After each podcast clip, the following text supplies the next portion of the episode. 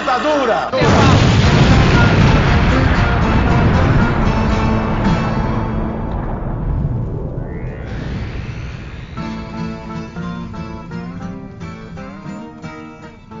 Você sintonizou na Rádio Metamorfose, mais um programa especial nessa semana que parece que o, o mundo está acabando no Brasil, né? Todo, todo, dia que passa é uma desgraça diferente e todos os problemas acabam sendo da mesma fonte. Mas paciência, a gente vai sobrevivendo da forma que a gente pode. E essa semana, como sempre, eu estou aqui com a nossa jornalista política Júlia Guiar. Olá, meus queridos. Eu só queria dizer aqui rapidamente que eu estou muito feliz com esse episódio, porque finalmente eu vou parar de ser voto vencido político nesse programa. Então, esse é um programa muito especial para mim. Beijos, vamos que vamos. A culpa é só sua de que você não traz mais uma, uma anarquistas aqui. Eu trago os marxistas que eu conheço, mas daí é um problema seu. Eu também estou aqui com o Marcos Vinícius Beck, nosso jornalista cultural. Opa, Hidalgo, tudo bem? Júlia, tudo bem, é, queridos ouvintes? É isso. Estamos aí para mais um programa e vamos que vamos, lidando com a ressaca nossa de cada dia, né? Vamos em frente. E vamos que vamos. Essa semana a gente está sem a Laís, que a Laís ela tá com compromisso, ela não vai poder participar, mas fica aqui entre nós, entre em espírito, né?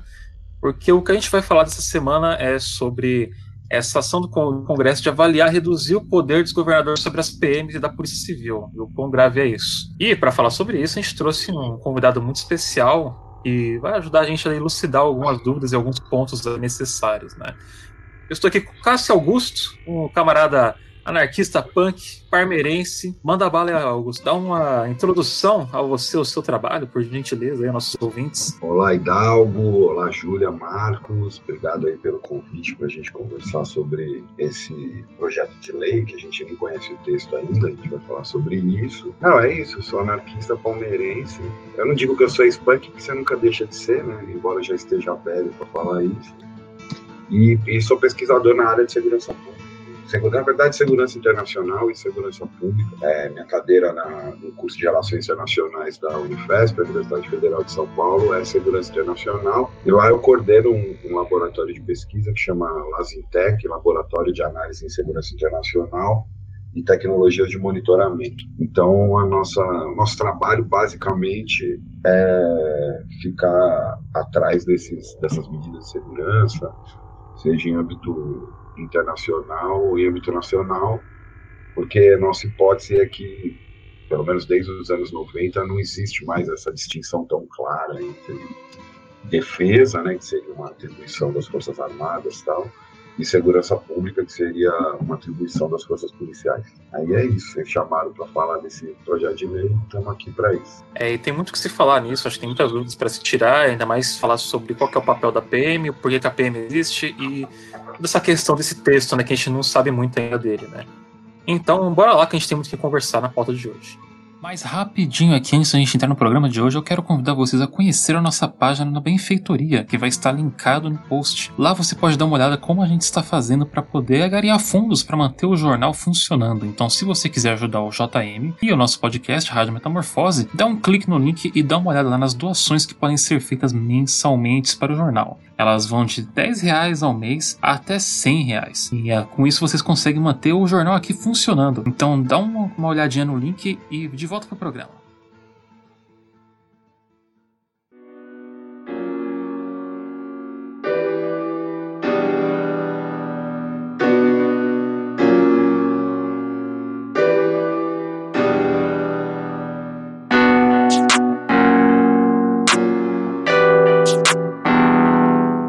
Eu queria começar lendo aqui é, é, o primeiro parágrafo do, dessa matéria, que saiu do, do Estadão, esse jornal de arrombado, que ele fala assim: Congresso avalia reduzir poder de governadores sobre PM e Polícia Civil.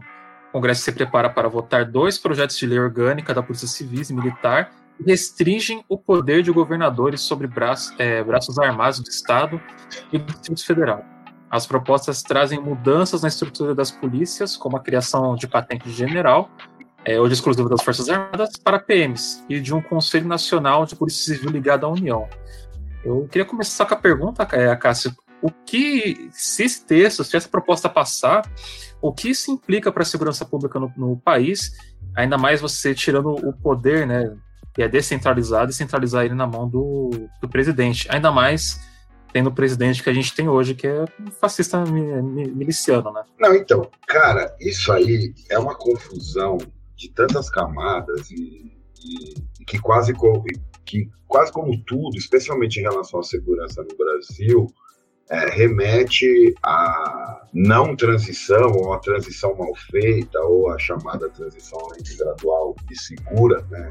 inclusive a palavra segura tá, nomeou a transição dos militares, do, do, do regime civil-militar para o que a gente chama de, de período democrático. Né?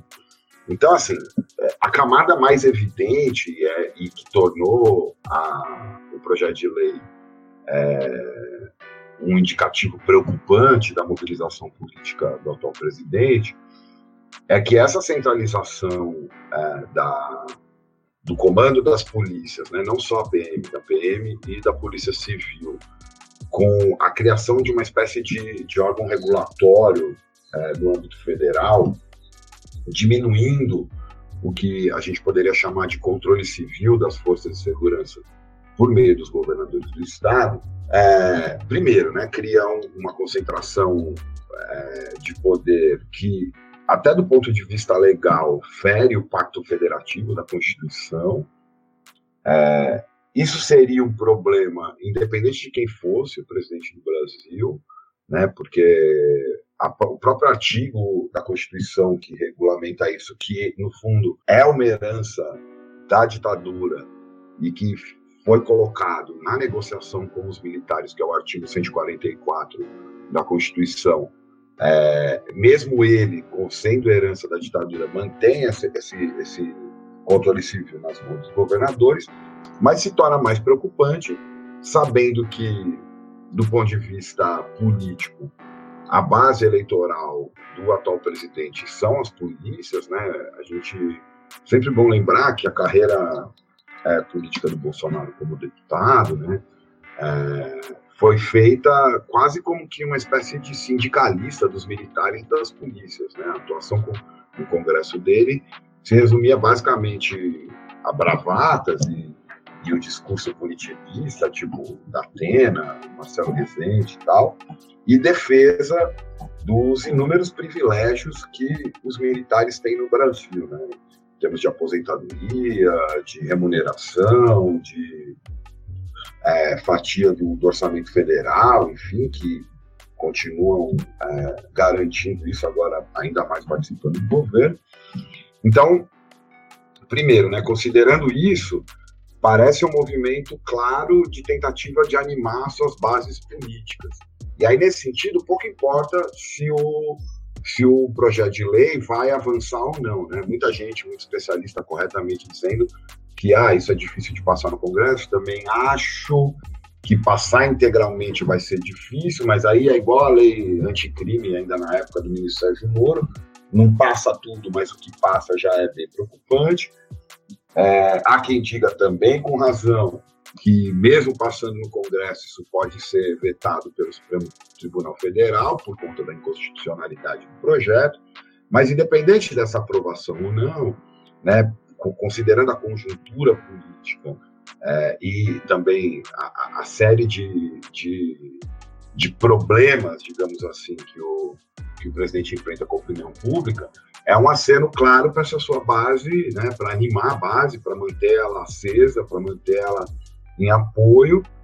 E aí já especulando, considerando que passe, né, é quase que a criação, é, não a criação, mas por exemplo, se a gente lembrar do, do, da fatídica reunião de 22 de, de abril de 2020, que vazou, que ele ficou lá gritando, tal, foi a, a reunião onde ele expôs o Moro e depois é, acabou demitindo. Se ele já queria ter um controle direto da Polícia Federal, que é uma prerrogativa constitucional do presidente, ele tendo esse controle das polícias, isso pode ser um problema ainda maior, né? considerando outros detalhes da, da, da, da proposta de lei. Eu vou destacar um para não me alongar mais, né? que é, por exemplo, transferir é, a prerrogativa de credenciamento de empresas privadas de segurança da competência da Polícia Federal para a Polícia Militar. Né? Se você pensar que vários policiais militares fazem arranjos é, legais para serem ou donos, ou instrutores, ou sócios de empresas privadas de segurança, né? isso cria quase que uma espécie de, de, de força privada paralela desses policiais, e segundo, cria um canal bem interessante, digamos assim, para uma espécie de legalização de milícia. Né? Então, você pode, por exemplo, ter um grupo de policiais militares que atua com a milícia em um bairro. Se quem credencia é, as empresas de segurança são as polícias militares, ele mesmo pode, ou um amigo dele, enfim, depende da, dos acordos, ir lá legalizar. E aí seria uma coisa que eu sempre falei, né? Que eu sou bastante crítico das empresas privadas de segurança, né, que empresa privada de segurança nada mais é do que milícia, milícia legalizada. Então, enfim, isso é um dos pontos, mas Professor, é, tem coisa pior ainda. Professor, é pegando esse gancho, assim, contextualizando um pouco para o nosso ouvinte, uma coisa que me preocupa muito é a eleição para a presidência na Câmara e no Senado. Inclusive, tem é, algumas matérias sobre isso no jornal. É, e uma coisa que você pontuou que me trouxe a atenção é que é o seguinte, se a gente pensa que esse projeto de lei ele ainda está para ser votado é, nas câmeras, né? É, e tendo em vista que existe uma possibilidade muito grande dessas presidências serem apoiadores do bolsonarismo e são pessoas que querem passar votações do Bolsonaro, que querem acabar com os direitos humanos, enfim, todo esse caos maluco. E tendo em vista também uma outra coisa que me preocupa bastante, que é o seguinte: o Luiz Fux e o STF é, têm um problema muito grande, né? Porque, como mesmo o Luiz Fux afirmou é, ano passado, ele se considera amigo através do órgão do coração dele. O órgão do coração dele não falha ao chamar o Bolsonaro de amigo. É, tem até um vídeo sobre isso no, no jornal, que é muito curioso. Você não acha que é, essa conjuntura, essa possibilidade dessa passabilidade dessa legalização de não só dessa pauta, mas de outras pautas que é, podem legalizar, igual você mesmo pontuou, a repressão e fazendo esse paralelo com a ditadura militar, principalmente, você não acha que é, abrindo aqui uma permissão poética, isso não vai dar muita merda, isso não é um tipo de passabilidade, um tipo de fato extremamente preocupante quando a gente pensa em repressão? É assim, ó, respondendo objetivamente você, Júlia, sim. Na verdade, não vai dar merda. Assim. Se uma coisa dessa passa, vai dar muita merda. Vai dar tipo um rio de merda, na verdade. Mas eu queria aproveitar essa pergunta para digamos assim, destilar uma crítica que eu tenho às leituras sobre os movimentos do, do governo do Bolsonaro. É, quase tudo que ele faz, às vezes, é, eu estou lembrando, por exemplo, de março, abril do ano passado, quando ele também começou a dar um monte de indicação golpista, né? foi em manifestação que pedia fechamento do STF, fez discurso na frente de quartel em Brasília, aí apareceu Queiroz tal, ele fez o acordo com o Centrão, e a coisa meio que ficou por isso mesmo, né? A esquerda institucional tirou as pessoas da rua, na época, mesmo com o risco de contaminação no meio da pandemia, a gente teve manifestações, é, no caso de São Paulo, puxada, São Paulo e, e, Minas, que eu acompanhei mais de perto, puxada pelas torcidas organizadas, mas você teve manifestações, contra, contra manifestações, na verdade, é, a presença do, de, de fascistas né, na rua, nomeadamente, é, o pessoal do Grande Amarelo tal. Em São Paulo tinha até bandeira do Partido Fascista Ucraniano. E a coisa, bom, enfim, se rearranjou, conversou com a STF, fez, fez acordo com o Central, ficou por isso mesmo. E aí eu penso que essa coisa de sempre projetar o que vai ser possível o Bolsonaro fazer, acho que isso é um exercício que a gente deve fazer, mas a gente precisa pensar no que já existe, como está colocado hoje. O que eu quero dizer com isso? Bom, Seguindo na sua pergunta, o que, que eu chamei de dar merda? Bom, se em 2022, por um acaso, infelizmente eu acho que não, ele perde a eleição tendo esse controle sobre as forças policiais do Estado, não vai ser viking vegano que vai invadir o, a Câmara dos Deputados, pode ser polícia, polícia militar. E isso a gente tem precedentes para pegar dois exemplos muito recentes, né? O, o motim, porque PM não é militar, não pode fazer greve, né? Então, o motim de fevereiro de 2017 no Espírito Santo, que eu acompanhei bem de perto, eu morava lá na época, né? E mais recentemente, o motim no Ceará, que teve é, um fatídico episódio do Cid Gomes botando o trator para cima do, dos policiais amotinados. Então, isso é muito problemático. Assim. E, e, e, não, é, não é só o fato dele aumentar politicamente o controle dele pelas polícias, é o fato dele fazer um agravo institucional às polícias, ou seja, é, é, isso cria um vínculo de, de, digamos assim, troca de favores políticos. Mas aí eu estava justamente pensando nisso, esperando que a gente ia discutir isso, eu fui ver algumas coisas que já estavam em funcionamento. Por exemplo, ainda na gestão do Moro, em, em agosto de 2019, ele acionou a Força Nacional de Segurança, que fazia parte do plano piloto de um projeto que se chamava, eu acho que ele nem sei se ele está operando ainda, acho que ainda está, mas de um projeto de segurança pública em âmbito federal, simplesmente chamado Em Frente Brasil, né? Eles só trocaram para porém, né? Em Frente Brasil, onde ele botou a Força de Segurança Nacional por 120 dias em nome de combater a criminalidade em Goiânia, em Goiás, em Cariacica, no Espírito Santo, em Paulista, em Pernambuco, em Ananindeua, no Pará, e em São José dos Pinhais, no Paraná. Isso feito por um governo que tem simplesmente 6.157 milhões da reserva trabalhando diretamente nesse governo.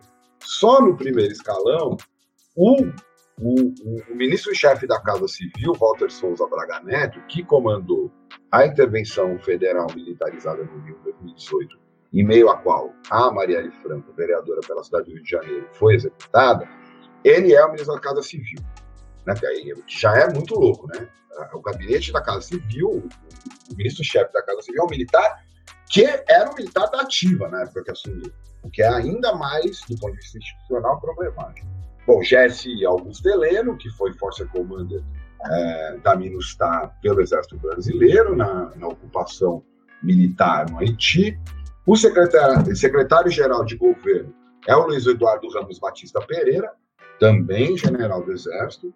O secretário-geral da Presidência da República é o Jorge Antônio de Oliveira Francisco, que é major da PM do Espírito Santo, major da reserva, que inclusive é, assumiu à época é, no lugar é, do Floriano Peixoto, que foi assumir a presidência do, do, dos Correios. O ministro da Defesa é o Fernando Azevedo e Silva, que também é general da, da reserva, Vou destacar isso aqui porque, assim, uma das coisas mais marcantes da passagem do regime militar para o regime democrático é o controle civil das Forças Armadas. Isso é prerrogativa de qualquer Estado democrático. Eu estou falando aqui no nível constitucional de uma democracia liberal, que o comando das Forças Armadas seja operado por um civil. Isso, na verdade, não, não existiu no governo é, nem do Sarney, nem do Collor, e eu acho que nem do Itamar, salvo engano no meu. O primeiro civil a ocupar o Ministério da Defesa foi no governo Fernando Henrique. Eu não lembro se foi já de cara. É, é... Ah, ele foi ministro do Lula também das Relações Exteriores, um baixinho, enfim. Eu sei que foi o, o controle civil se dá no governo Fernando Henrique, ele se mantém no governo Lula, no governo Dilma, e volta a ser um militar no governo interino do Temer após o impeachment da Dilma. E de lá para cá voltou a ser militar. O ministro da Ciência e Tecnologia é um militar também, né? o, o astronauta lá, o Marcos Pontes, além de fazer propaganda para travesseiro da NASA, ele é, é tenente-coronel da Aeronáutica. O Ministério das Minas e Energia também é de um almirante da, da Marinha, o Beto Albuquerque. O Ministério da Saúde, como todo mundo sabe, foi assumido interinamente depois de ter caído dois civis pelo Eduardo Pazuello, que é general do Exército da Ativa. Ele é da Ativa também, isso é muito preocupante. E é, assumindo com a prerrogativa de ser um sujeito é, versado, formado em logística, mas pelo visto ele não consegue comprar nem seringa direito, nem direto vacina. Não acabou ainda o, ministro o Ministério da Infraestrutura.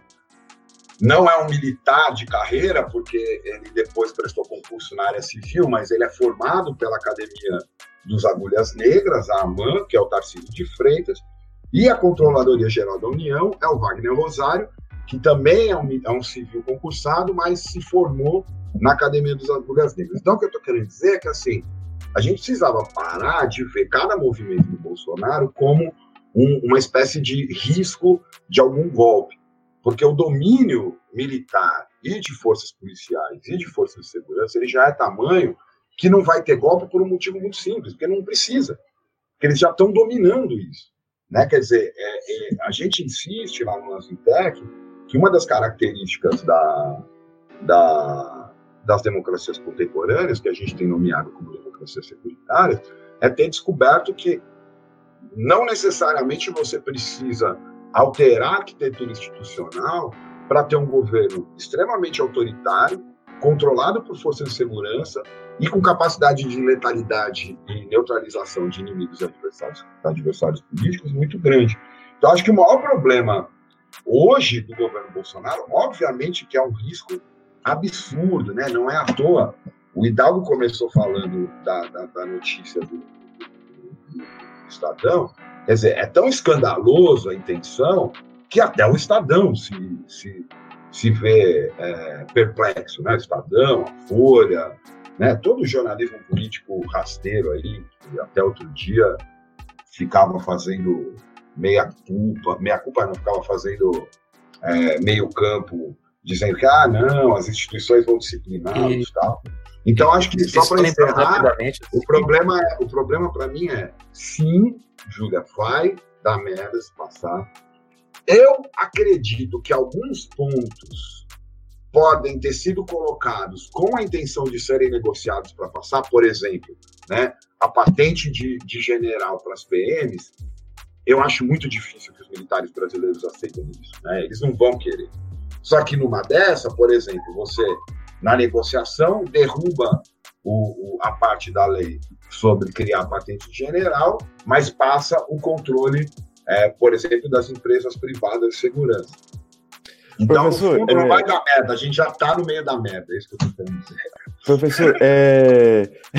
exatamente, e, e, de tão na América, a gente está aqui é, dialogando um pouco com essa questão que a Júlia levantou e que, e que você comentou, é, a, a, a, eleição para a presidência da Câmara é preocupante, porque o dito candidato que está tentando unir as esquerdas ali no Congresso é o chamado Temer 5.0, né, a Baleia Rossi.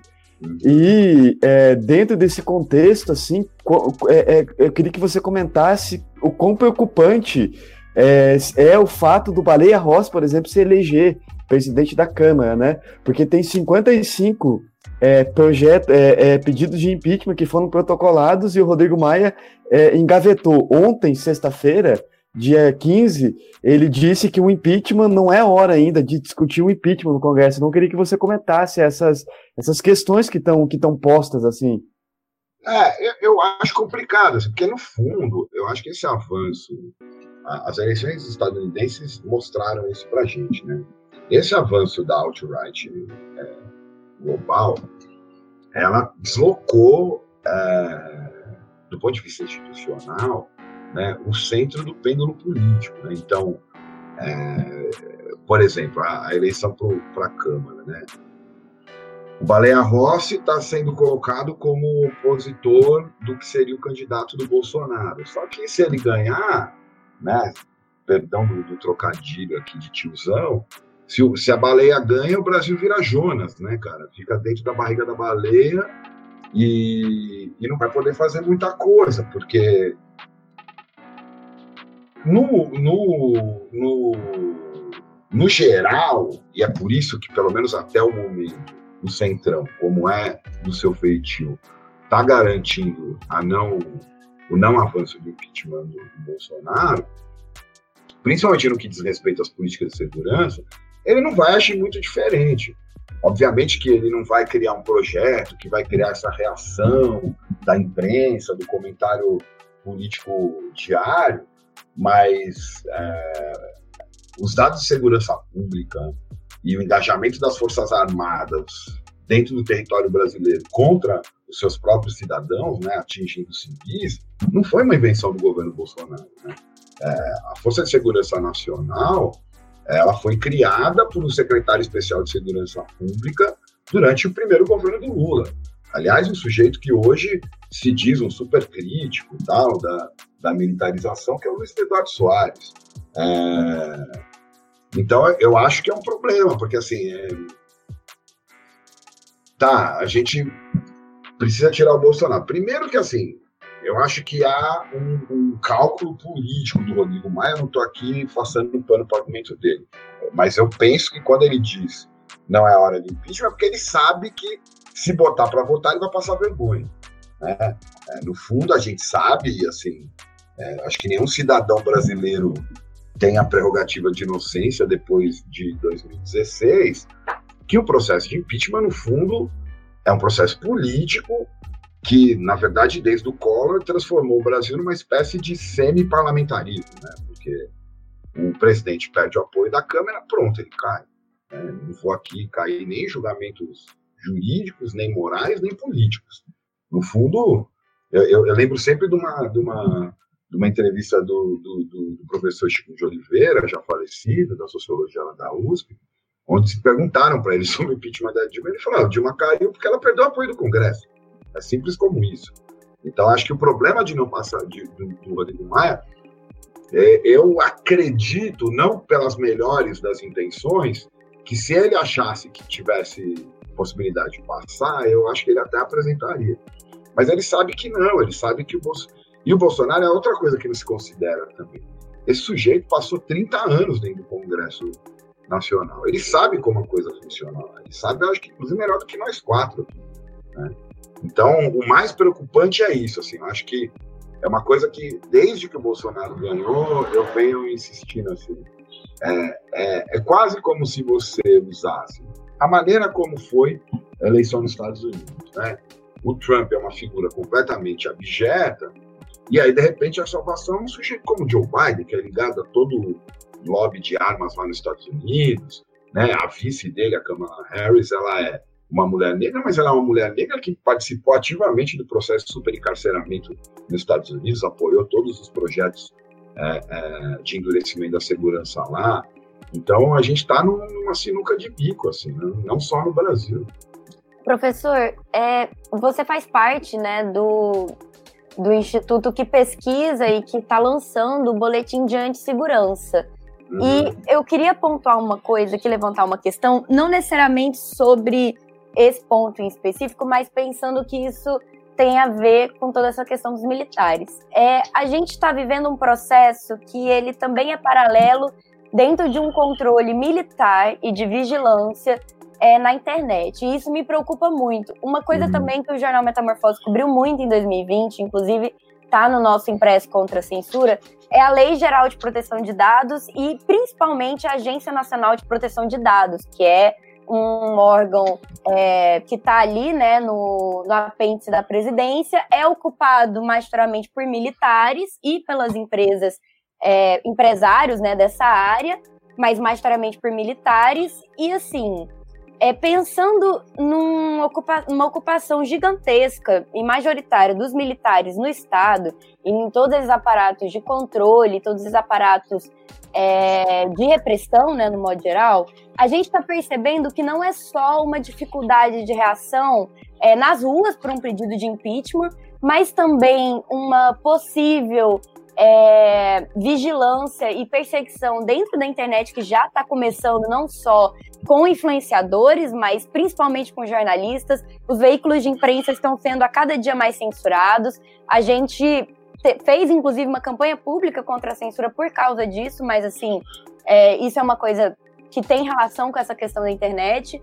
E assim, para mim, o que eu consigo sentir ouvindo você falar e é, pensando internacionalmente, pensando na internet, na questão do impeachment, é que se comer, se ficar o bicho pega, se correr o bicho come. Porque se a gente ficar na internet a gente também vai sofrer um processo de censura. Se a gente for para a rua, é um processo de repressão duplo, porque é o vírus que está asfixiando as pessoas com uma arma quase que biológica, e ao mesmo tempo as forças militares do Exército, da, da Polícia Federal, podendo criar uma, uma repressão, uma, uma repressão maior. E aí, eu queria é, puxar aqui um gancho, sem me estender muito com essa pergunta, sobre Goiânia, porque o senhor falou sobre Goiânia. E como nós somos majoritariamente de lá, a gente passou por um processo muito grande de repressão em Goiânia desde 2013. Inclusive, várias pessoas que participaram do jornal foram presas. Nós aqui participamos ativamente, sofremos repressão em 2016. E, assim, se aquilo aconteceu em 2013, em 2016, que era um contexto político bem mais ameno do que é hoje, me uhum. preocupa muito o que pode acontecer. E eu queria puxar esse gancho, porque como o senhor estuda essa questão do boletim de antissegurança e é sobre segurança pública, né, esse programa, assim, o que isso falar sobre, sobre toda essa conjuntura? Porque não é nenhuma pergunta, né? Tô jogando aí essa bomba. Comendo. Ah, eu, eu, acho que, eu acho que a sua preocupação é, é assim. Claro que, de alguma maneira, isso acaba sendo uma preocupação mais acentuada porque eu pesquiso isso. Mas eu penso que há muito tempo, e eu acho que 2013 é um marco interessante. No fundo, eu penso que assim, não só em relação às políticas de segurança pública, tem dois marcos escandalosos que são muitas vezes negligenciados na história recente da política brasileira. Eu acho que se foca muito na disputa institucional e se esquece de, então, dessas duas coisas, esses dois marcos. Primeiro, né, junho de 2013, e aí, em 2013, eu leio ele um pouco como um acontecimento que não está circunscrito aos meses em que as manifestações se tornaram multitudinárias e também considerando que ele foi muito diferente nos diversos estados, nas diversas cidades, nas diversas capitais. Em geral, as leituras de junho elas são muito paulistocêntricas ou cariococêntricas no máximo. Assim. Esquece que foram processos diferentes, por exemplo, em Goiânia, que eu acompanhei mais ou menos de perto, é, São Paulo, que eu acompanhei muito de perto, Rio também muito de perto, com amigos que também foram detidos, que estão arrolados aí no processo dos 23 e tal. Mas qual que é a Então, pensar junho para além disso, então aí junho se estenderia pelo menos até as manifestações contra a Copa em 2014, e foi justamente nesse período, durante um governo é, nomeado de esquerda, que você teve um upgrade das forças de repressão e de controle gigantesco, em nome da, da, da realização dos mega eventos. Né? É, qualquer pessoa que tem uma memória da atuação, vamos, vamos pegar só um exemplo, poderia dar vários outros, da atuação das polícias militares na rua, as polícias se reinventaram depois de 2013. Elas trocaram o aparato é, é, de repressão, incorporaram é, câmeras de vídeo que eles filmam a manifestação também, criaram-se novos é, batalhões de combate específico é, à manifestação de rua, por exemplo, em São Paulo, em fevereiro de 2014, no decreto do então governador-geral do Alckmin, é criado o BAEP, que é o Batalhão Especial de Ação Policiais, que inclusive tem, do ponto de vista legal, algo inédito no Brasil, que é a atribuição de uma polícia estadual ao combate ao terrorismo. A lei que cria o BAEP em São Paulo diz que a, a, atribuição desses grupos especiais é, era é, manutenção da ordem pública, controle de distúrbio civil e combate antiterrorista. E veja, isso é tão é, é, é preocupante na criação ali, que quando o Dória assume, como governador, a ideia dele era expandir a rota, né, que é a Rua das Ostensivas Tobias de Aguiar, o que, o que a, a, própria corporação não deixou, porque a rota é um batalhão de elite, mas que ele tem feito é expandir esses grupos do BAEP. Então, primeira coisa, em torno do que você disse, né?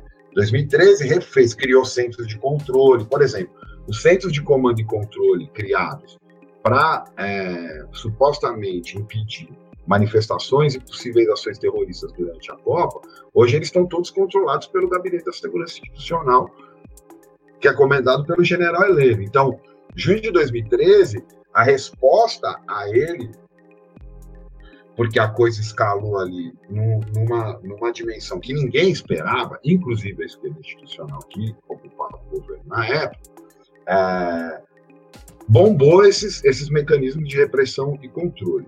E o segundo acontecimento que também é negligenciado né, é a execução da Marielle Franco, né, porque é, não é trivial, embora o Brasil tenha uma tradição de perseguição e execução de lideranças populares, mais no campo do que na cidade, isso já é uma diferença a se considerar, né, que em meio, num Estado que estava sob intervenção militar, né, é, recorrendo a um, uma, uma prerrogativa constitucional de intervenção do governo federal quando se declara falência de, de, de, alguma, de alguma função de um Estado. E uma, isso a Constituição não diz que necessariamente essa intervenção deva ser feita pelos militares, mas foi feito pelos militares. Na prática, durante esse período da intervenção, o governador do estado do Rio de Janeiro era o atual chefe do gabinete da Casa Civil, que é o, o, o general é. Então, num estado que estava sob intervenção federal, em nome da segurança, você ter uma, uma vereadora eleita, é, executada, acho que era 8 ou 9 horas da noite, perto do centro da cidade, não é pouca coisa. Né, Ali é, existe um, um, uma carga, tanto que eu costumo é, dizer que, obviamente, que é preciso saber quem matou e quem mandou matar a Marielle, mas é sobretudo importante prestar atenção em quem morreu, né? Porque é, o que significa essa execução para além do indivíduo, né? Da pessoa, Marielle, é uma execução dessas nessas circunstâncias. E você vê que no campo da segurança pública foi ainda durante o governo Michel Temer que se criou o SUSP, que é o Sistema Único de Segurança Pública, que já era uma forma, sem a necessidade de ter que mexer na Constituição, de criar um certo controle federal sobre as polícias estaduais. Foi no momento em que se criou o Plano Nacional de Segurança Pública, aí, na época ainda liderado pelo Raul Jungmann, que agora saiu aí para criticar essa, esse novo é, é, projeto de lei. Em relação à atividade jornalística e à internet, né? Eu acho que a gente viveu nos anos 90 e 2000 uma certa ilusão é, em torno de um dispositivo que foi criado por militares. Né? A gente não pode esquecer que a, a, a internet é uma criação de militares, a ARPANET era um experimento do Pentágono que depois foi para uso civil na, na, nas universidades e só depois virou uso que tem hoje. Se você considerar que aí, num primeiro momento, existia assim uma certa liberdade, uma certa, um certo campo de exploração, mas hoje em dia há quase um monopólio das big techs, né, do, do que se costuma chamar de, de, de Gang of Four, né, a GAFA, né, que é, é, é muito interessante porque Gang of Four é uma referência ao grupo dos quatro que atuaram na Revolução Chinesa, né, mas que é, é, é, como eles nomeiam, é, é Google, Four é GAFA, Google, Amazon, é, Microsoft e mais alguma outra que eu não vou lembrar o nome. E você junta tudo isso num país que é regularmente todo ano indicado como um dos piores lugares para um jornalista trabalhar. Então, quer dizer, é, a gente tem N casos de perseguição de jornalista, de constrangimento, né? Num, num contexto onde esse constrangimento às vezes nem precisa ser feito diretamente por forças é, estatais, porque, né? Bom, vamos lá, né? Deixa eu ter... só para terminar isso da, da Júlia. É... Então, eu acho que assim o problema não é que, a, que o sinal está fechado para nós, né? É... Eu acho que a gente precisa começar a pensar em outros campos de atuação, né, cara? Mais aterrados, mais locais. Né? Acho que tem experiências interessantes aí. Não sei se eu devia nomear, porque. É... Mas eu acho que é essa. Não, pode, pode, nomear, sinta-se livre para nomear, ao menos que seja expor os movimentos ao é, perigo. Então, é, na verdade é isso, eu não quero expor os movimentos, são movimentos públicos conhecidos, mas, mas o importante não é quem é, o importante é como é, né? Eu acho que assim, só para concluir, é, existe esse, esse risco real, já existente, de um, de um tipo de controle que não é mais de vigilância, né, como antigamente. Você vigiava é, e intervia, né?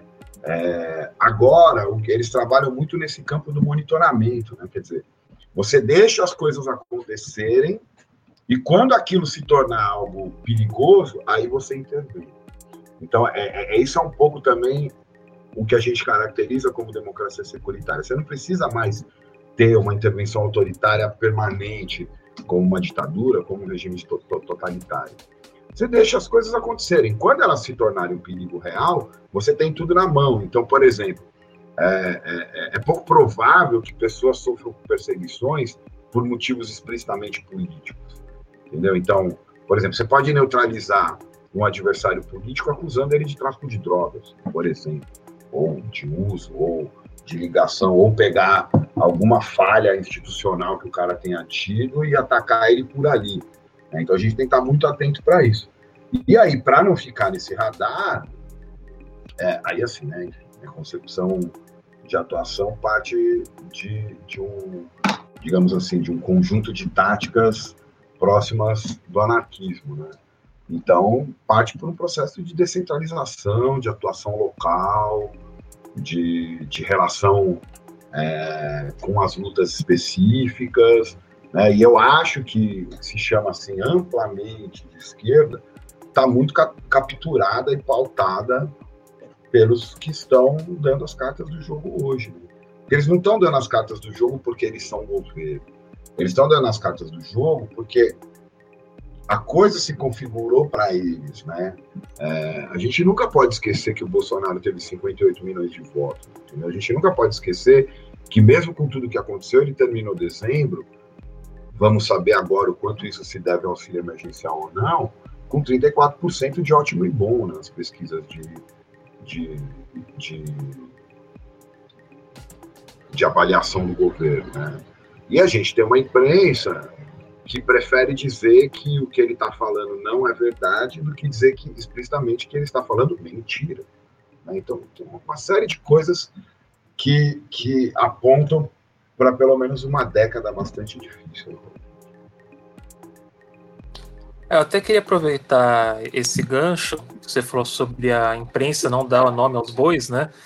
É, a gente até comentou, estava comentando que a Folha ela tinha proibido os jornalistas de chamarem o Bolsonaro de extrema direita, é, que a mídia no geral parece que ela, o papel dela da mídia hegemônica liberal que a gente conhece é de ser uma assessoria de imprensa da segurança pública, né? Em vez uhum. de ser uma ser crítica à segurança pública e ao que acontece, mas sempre está lá o delegado responsável falando, sempre está lá o Datena, o Siqueira, ou qual, qual seja o apresentador do jornal de sangue que é tratado como um entretenimento, né? Não é tratado como jornalismo, é tratado como entretenimento.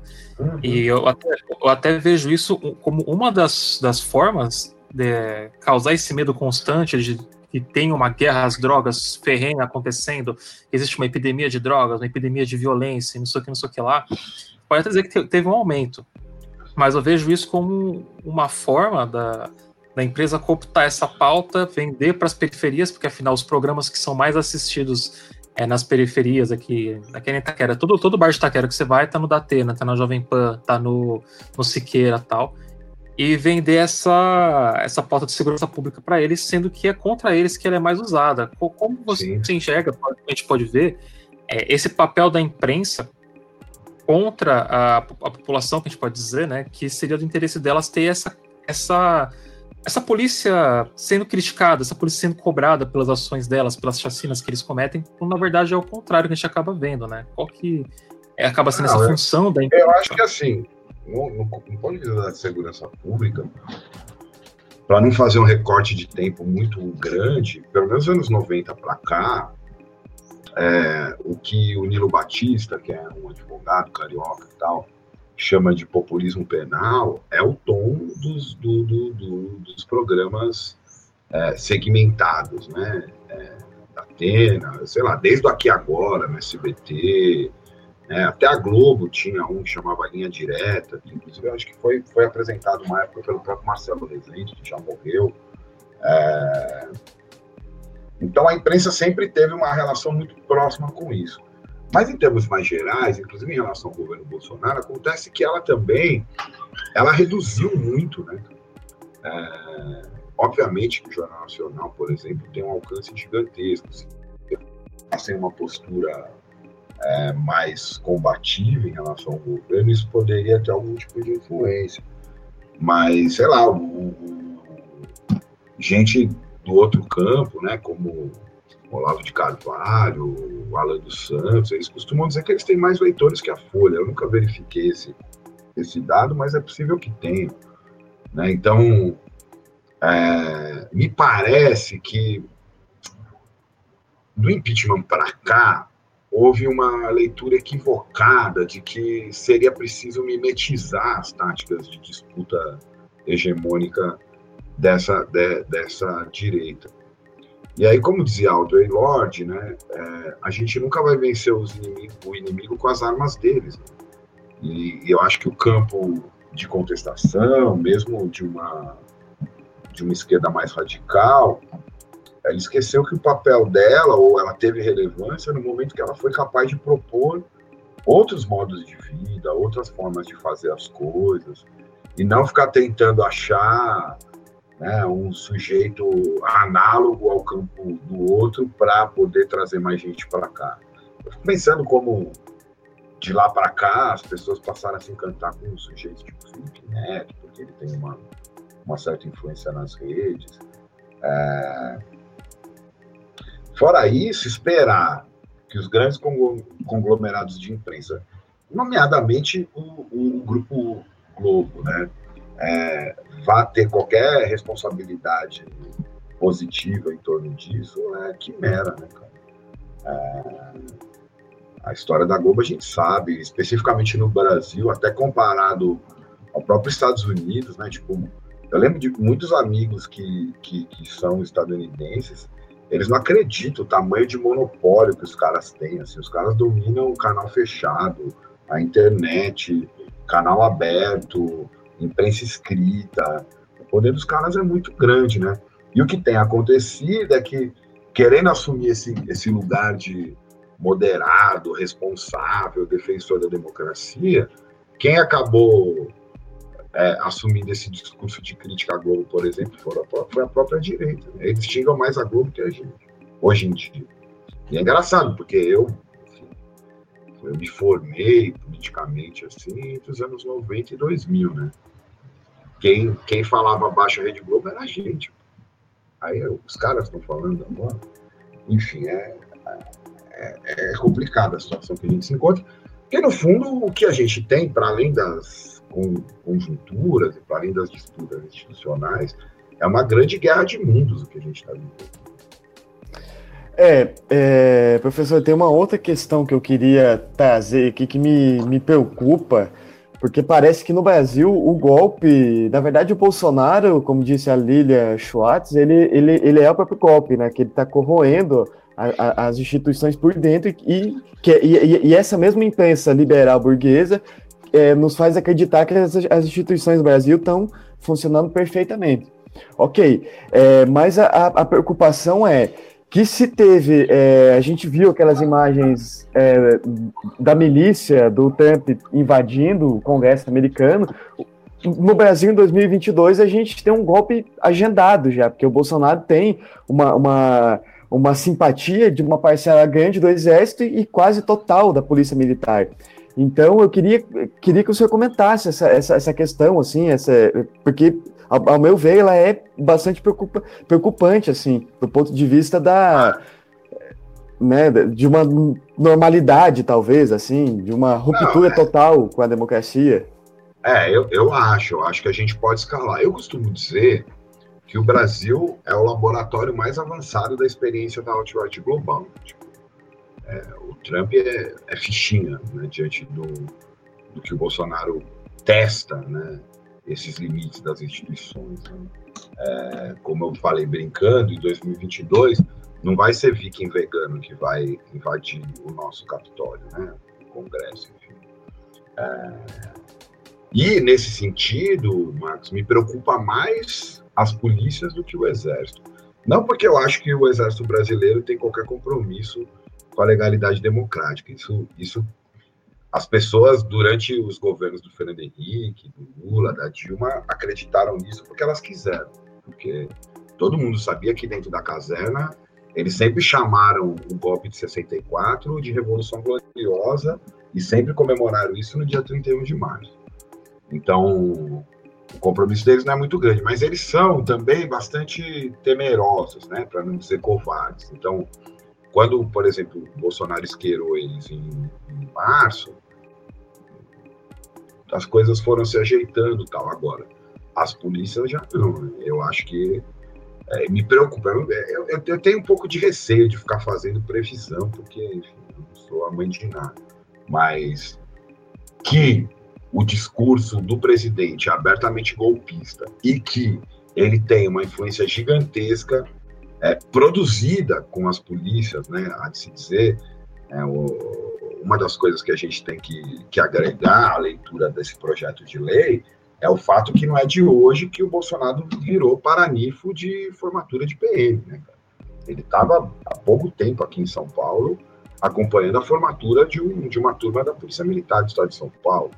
É, e os PMs, talvez até porque, diferente dos militares que ficam lá coçando o saco nos quartel, é, eles estão na rua, eles estão né, engajados no, no, que é a guerra social no Brasil já de muitos anos, né, invadindo favela, reprimindo manifestação de rua e assim por diante, eles podem acenar positivamente a essa convocação do, do, do presidente sim.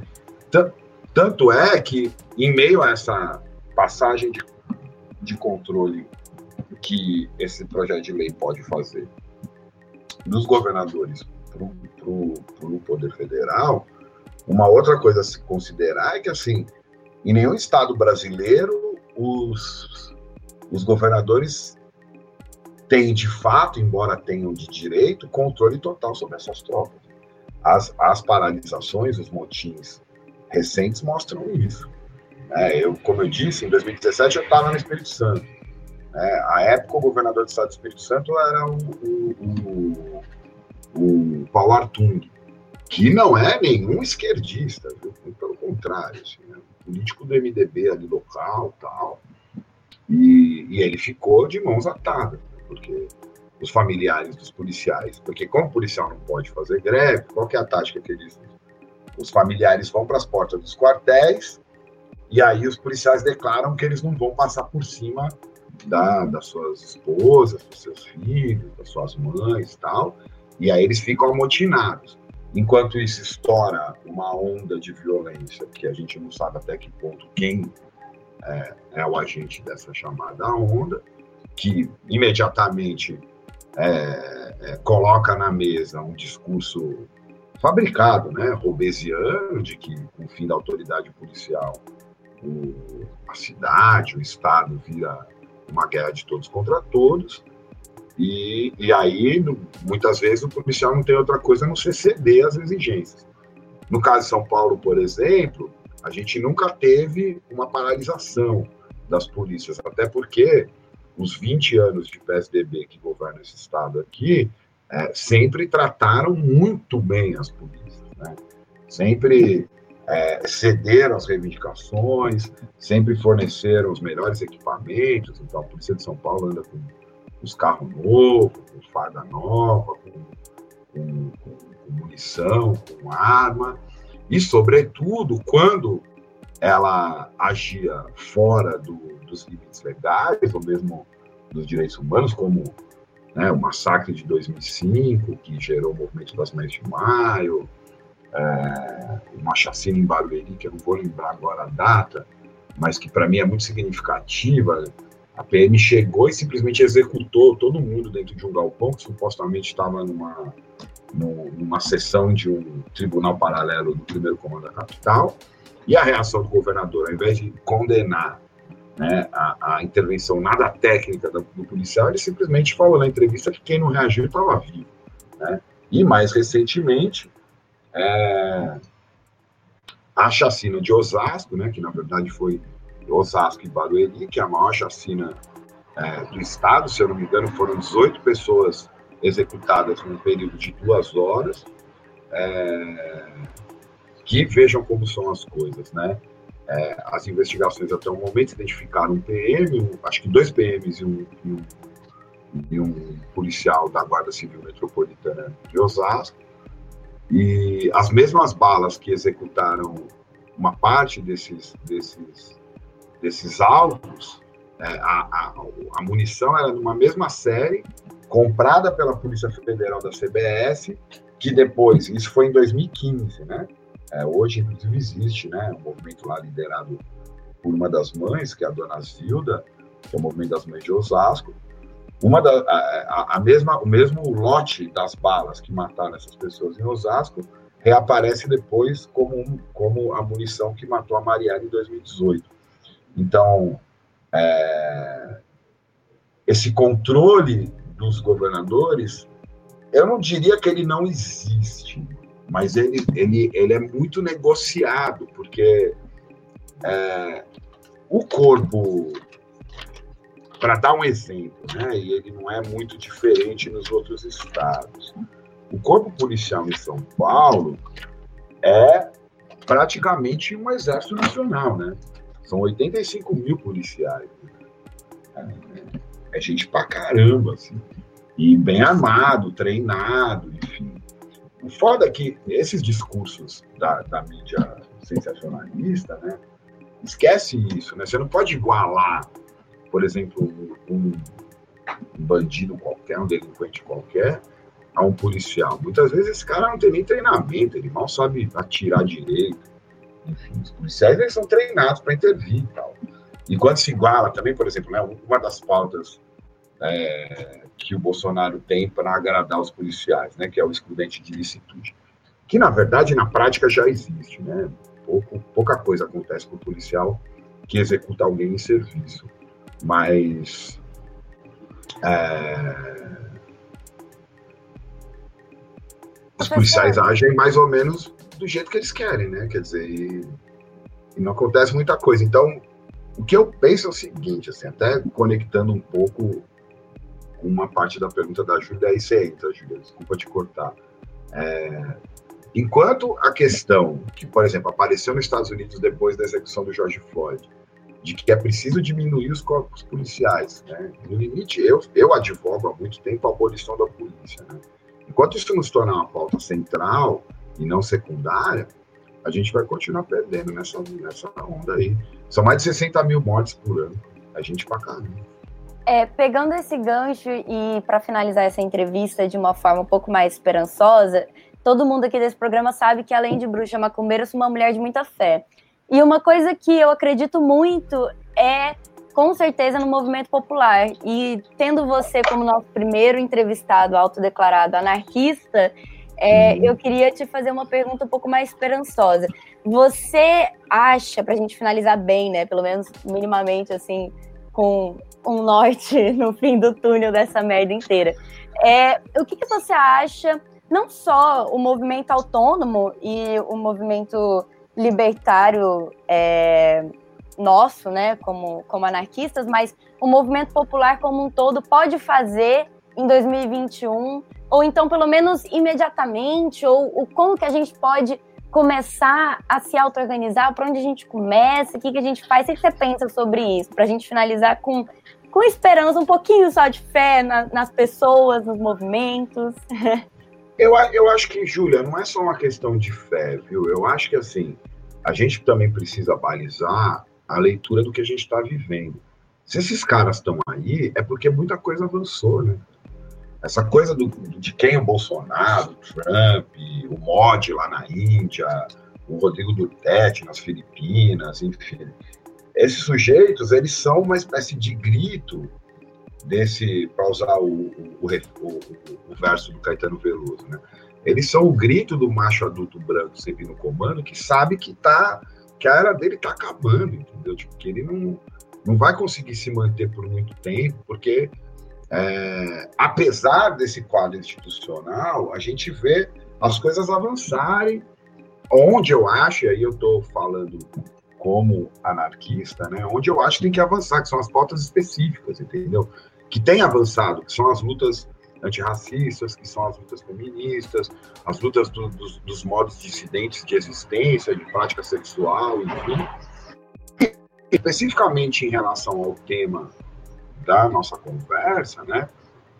A linha de frente disso aqui no mundo tem sido dessas mulheres, dessas mães, né? Que no caso do Brasil são majoritariamente mulheres negras que moram na periferia, que têm os seus filhos ou sequestrados pelo Estado, pelo sistema de justiça criminal, ou executados na mão da, da polícia, e elas têm avançado, né? Porque para elas é, a coisa, eu não estou querendo igualar, não, tá, gente? Mas assim, a coisa não mudou muito, né? É, para quem já estava na linha de frente de ocupação militar da Maré, por exemplo, aí no Rio, das ações regulares da Polícia Militar de São Paulo nas favelas, né, do próprio projeto de UPPs, por exemplo, que foi largamente é, é, aclamado pelos intelectuais progressistas que pesquisavam na área de segurança pública, né, você já tinha os movimentos de bairro, os movimentos de mães, né, os grupos autônomos dizendo isso, olha, isso aí é um genocídio, né? E, e no fundo, para falar um pouquinho de esperança, eu não, eu não gosto, eu, eu gosto daquela, daquela frase do Kafka para o Max Brod na, na carta dele, né? há esperança, mas não para nós. Mas para falar um pouquinho de esperança, eu acho que o que pode acontecer com essa coisa mais brutal que o governo Bolsonaro encara, essas pessoas que achavam que dar cursinho de direitos humanos para a polícia ia mudar alguma coisa, se tocarem que não, né? Se tocarem que está na hora de, de, de, de, produzir uma vida fora desses marcos localmente. E aí, claro, né? Procurar táticas de autodefesa, procurar maneiras de subsistência que não dependam é, do mercado, tentar se proteger desse avanço do Estado que tende a ser um pouco mais duro até esses sujeitos saírem de cena. Bom, eu acho que é isso, Acácio. É, muito obrigado por aceitar o nosso. participar do programa hoje, né? É, a gente ficou muito feliz com a sua participação. Eu acho que um recado que fica para todo mundo também é não deixem despolitizar os movimentos. As pessoas, muito do que a gente está vivendo hoje foi por conta disso, né? É, essa radicalização da extrema direita por, por a questão de não serem, falarem não ser políticos ou por aí vai.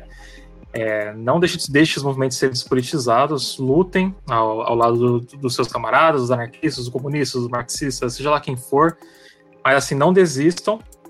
E é isso que o Acácio falou, né? Tipo, há esperança, mas não para nós. Eu também sou bem pessimista, assim, eu não sou, eu não tenho essa esperança aí da, que a Ju tem.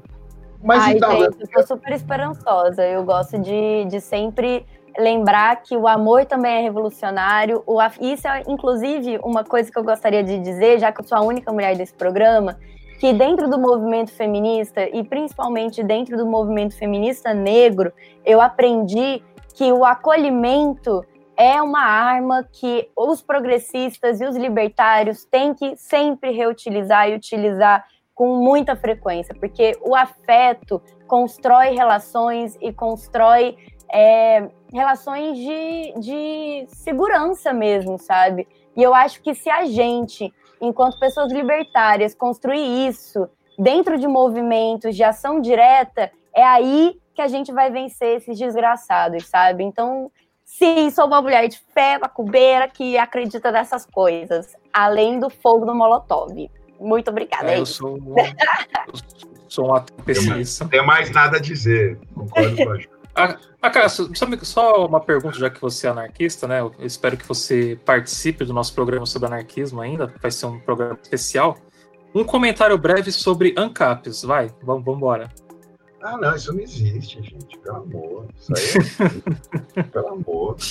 Eu, é, tenho, eu tenho uma vez eu gravei com, pro, pro Arthur, que é um amigo aí do Rio, Julia ele é da 202 Filmes, ele estava fazendo um documentário que era chamava Conservadorismo em Foco. Aí ele veio, veio aqui para São Paulo, tal, gravou, ele falou, pô, vamos fazer, tem, na, tem no YouTube, vocês acharem aí. Ele falou, vamos gravar um vídeo sobre ANCAP, né? Aí eu falei, cara, ser anarcocapitalista é tipo falar que você torce pro Corinthians e pro Palmeiras ao mesmo tempo, entendeu? Pro Vasco e pro Flamengo, tá é União Flaxo, não é possível, sabe? Tipo, é, é ridículo. Você... Mas, enfim, né? tem aí a, a bizarrice dos ultraliberais é, estadunidenses. A única coisa que eu é. reivindico é o seguinte: não chamarem esses caras de libertários. Né? A, a, tradução mais correta para o libertarian estadunidense é libertarianos. Porque libertário é sinônimo de anarquista. Quem, quem recuperou essa palavra, que se eu não me engano foi cunhada pelo Joseph Dejac, que era um, um anarquista francês, crítico do Proudhon, né? Porque o Proudhon tinha um ladinho bem, bem vergonhoso de misoginia e tal. É, foi a, a Louise Michel, junto com, com, com Sebastian no pós-comuna de Paris, quando eles criaram o jornal num contexto de hiperrepressão é, europeia, como rescaldo da Comuna de Paris, que esse ano completa 150 anos, é, e eles falam, bom, se a gente chamar nosso jornal de O Anarquista, a gente vai ser preso no dia seguinte. E aí, né, recuperando essas cartas do, do Dejac, eles criaram Le Libertaire, né, e aí, assim, a palavra libertário é sinônimo de anarquista, então eu fico muito bravo quando é, esses porra desses liberaloides aí se chamam de libertários, e eu fico um pouco bravo também quando o militante do pessoal fala que é libertário também, porque libertário é Melhor jeito de terminar esse programa com um belo enfeite, acho chique, é sobre isso. É, não, tá certo. E Foi eles um têm prazer, de. Foi um prazer É, eles têm esse negócio de cortar. Cássio. A Cássio, as pessoas podem te encontrar no Twitter em qual arroba? É Acácio 1871, né? 1871, não à toa o ano da Comuna de Paris. Ah, Muito obrigado, igual Vitor. 1871. Não, a gente vai Valeu deixar no, no, no link e vamos compartilhar, né? Muito obrigado, viu, Cássio, por participar do programa de hoje. A gente te espera em outros programas ainda, viu? Se você tiver um tempinho. Só chamar, só chamar que eu vou. Obrigada, Cássio, por ter participado. Valeu, Foi Juliana. um prazer. Muito um obrigado. prazer muito mesmo, meu. obrigado. Valeu, Tchau, Marcos. Então, a gente depois dessa conversa com a Cá sobre anarquismo, segurança pública e demos ali um tapa na cabeça do Zancap. Então, bora pro Botequim que a gente tem muita coisa para falar do jornal, que saiu bastante coisa.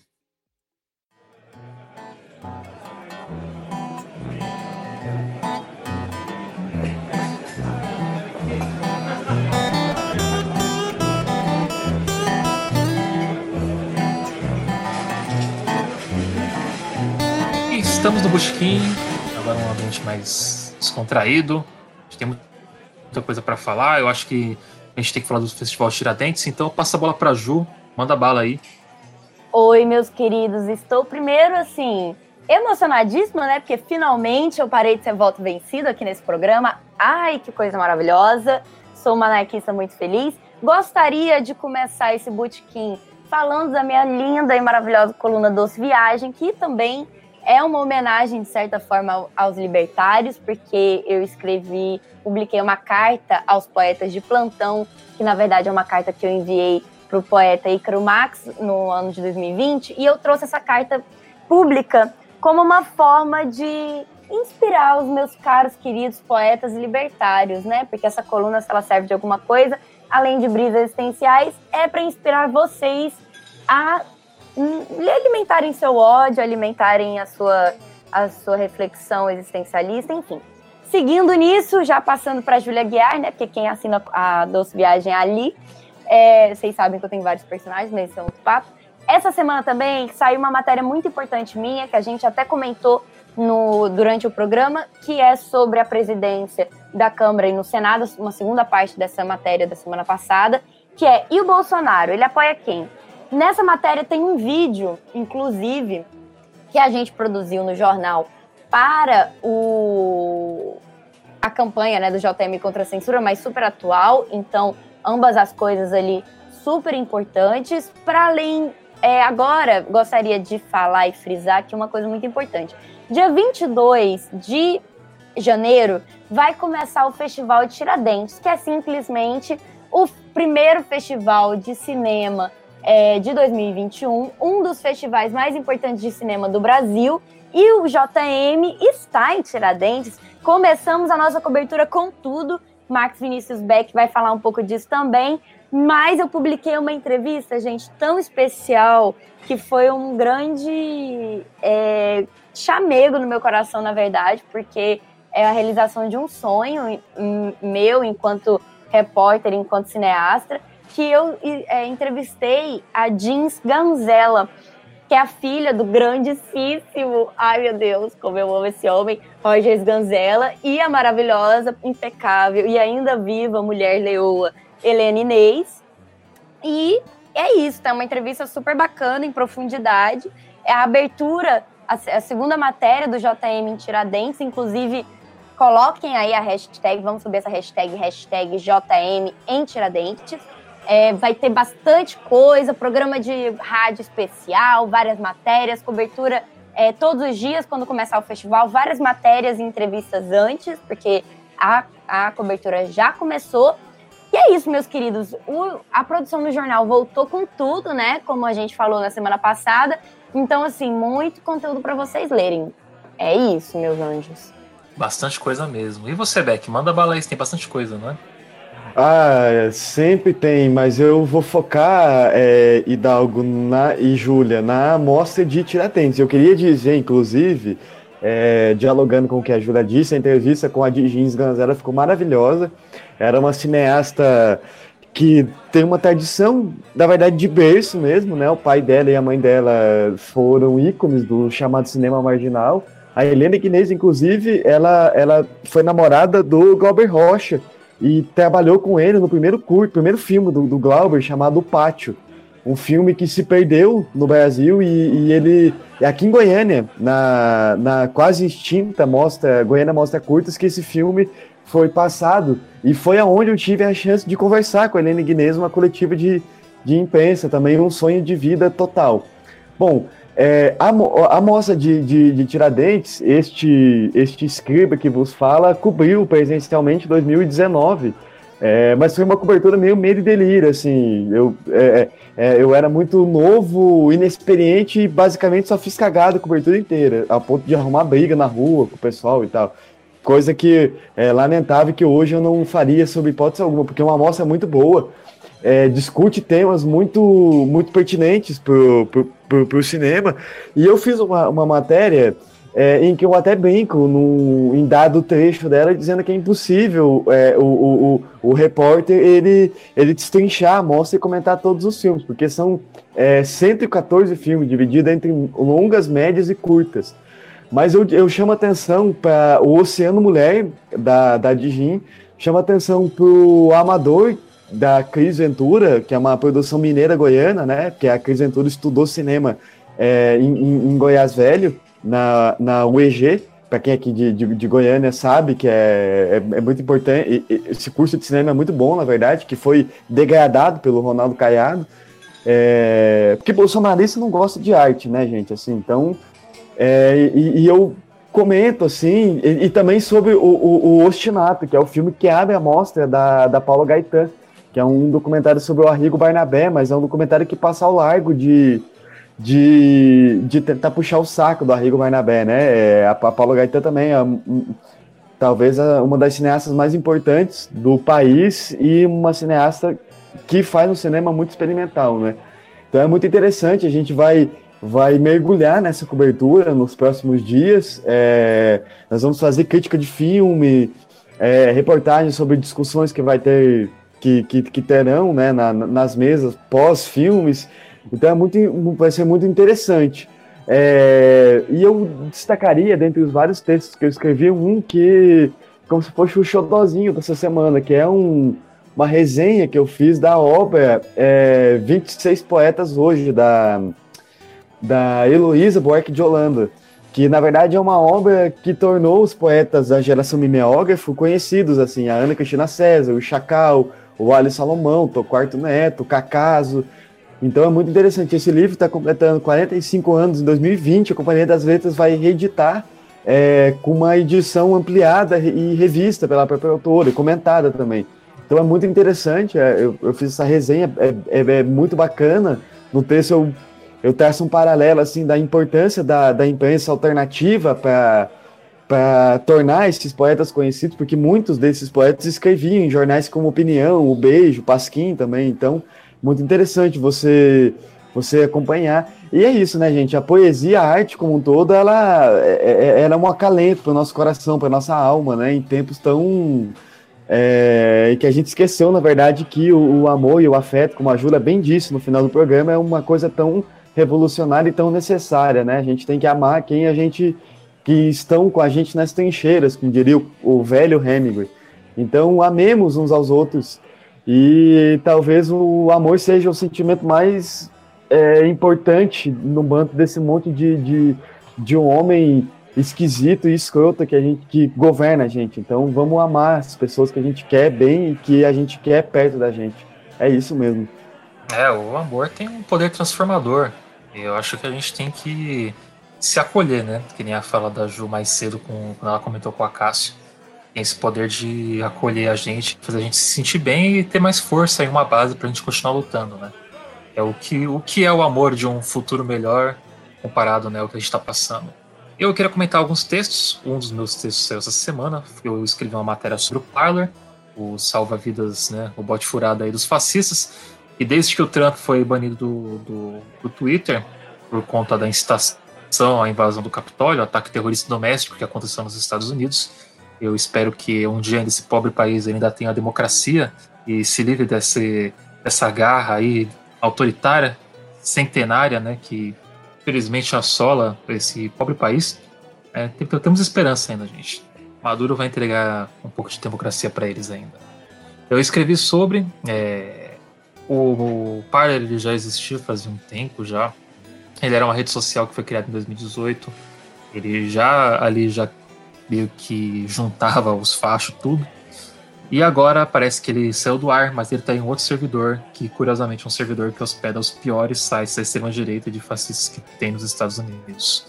Então vale a pena a leitura, eu reuni bastante informação do que está rolando nesse, nesse caso. Eu acho que é bem interessante para a gente entender um pouco esse contexto virtual que a gente está passando.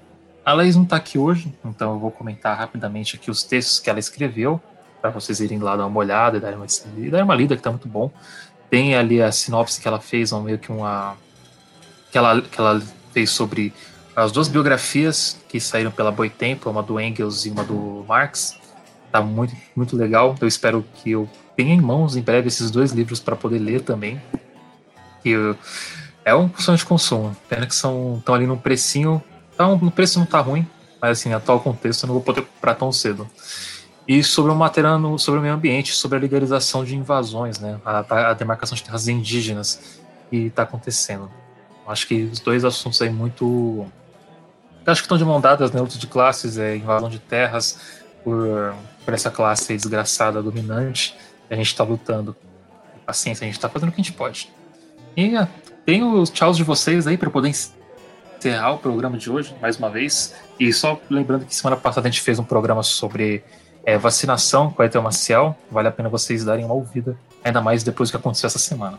Queridos, eu gostaria de finalizar esse programa é, assim como eu trouxe com a Cássio, e por ser uma bruxa macumbeira, é, que já virou meio que quase que uma, uma marca registrada minha aqui nesse programa, eu queria dizer para vocês que é essa, essa sociedade que está se mostrando cada vez mais suja, essa visão clara e lúcida do que a gente está encarando, o fato de que estamos vivendo um genocídio é, neofascista e neonazista no Brasil, nos faz perceber que esse é o momento de encruzilhada na história em que nós, eu, você e todas as outras pessoas que estão presentes nesse momento do espaço-tempo, temos a obrigação moral e a obrigação é, estética de lutar com tudo que a gente tem. E eu gostaria de dizer para vocês que eu sou uma mulher com muita fé, né? Então eu acredito muito, mas muito com todas as células que eu tenho no meu corpo, que a luta vi, muda a vida. Luto é verbo. Então, é, por todas as pessoas que já foram assassinadas, pelos índios há mais de 500 anos, pelas mulheres, pelos negros, pelas bichas e as comuni a comunidade LGBTQIA+, e por todos e todes e, e todos nós, assim, precisamos nos unir, nos amar, nos, nos acolher, dar as mãos e ir para a luta, dar a cara a tapa. Contem comigo com esse jornal e vamos causar, porque 2021, meus anjos, eu estou com fogo no meu cu e o que eu quero ver é o circo pegar fogo. Vocês estão entendendo como é que é a situação? Então, é isso. Molotov na mão e um cigarrinho no outro, porque todo mundo merece esse momento. Pra gente brindar com jambu depois dessa merda. Um beijo, até semana que vem. Eu só queria dizer, gente, que depois eu encerro por aqui, porque eu não tenho condição de falar mais nada. A finalização da Júlia foi.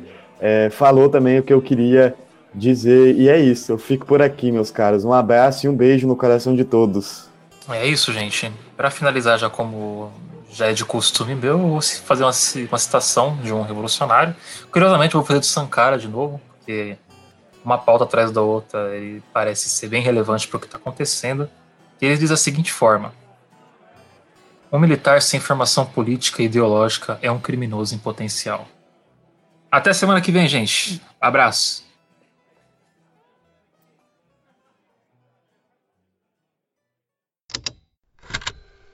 Estalo Podcasts.